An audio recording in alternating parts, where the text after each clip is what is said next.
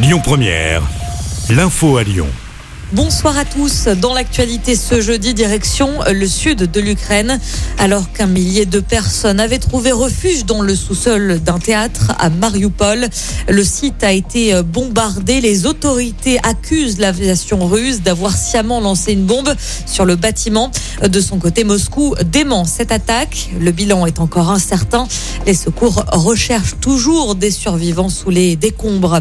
À l'échelle locale, la solidarité continue de s'accroître la région Auvergne-Rhône-Alpes débloque à fonds d'urgence de 300 000 euros. Un vote a eu lieu ce matin en assemblée plénière à Lyon. Cette aide financera notamment un appui médical pour la prise en charge des victimes de guerre en Ukraine et un soutien à l'action des ONG et des associations.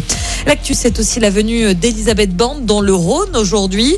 La ministre du Travail vient faire le point sur les différents dispositifs d'aide aux entreprises avec une visite à la CCI de Lyon, puis dans un centre de formation à Villeurbanne, ainsi qu'un centre d'insertion à mes yeux. Une mobilisation avait lieu pour le pouvoir d'achat aujourd'hui dans le Rhône à l'appel de l'intersyndicale qui réclame une augmentation des salaires. Un rassemblement avait lieu sur la plage Jean Massé à Lyon dans le 7e arrondissement. Le cortège a ensuite pris la direction du Palais de la Bourse en centre-ville.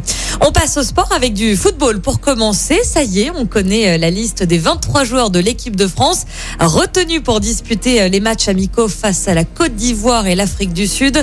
Didier Deschamps a fait une annonce tout à l'heure à 14h.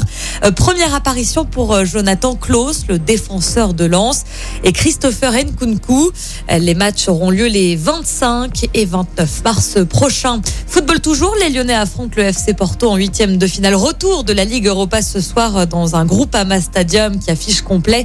C'est à 21h. Et puis en basket, match sans enjeu pour l'Asvel en Euroleague. Les Villeurbanais se déplacent ce soir sur le parquet du Real Madrid.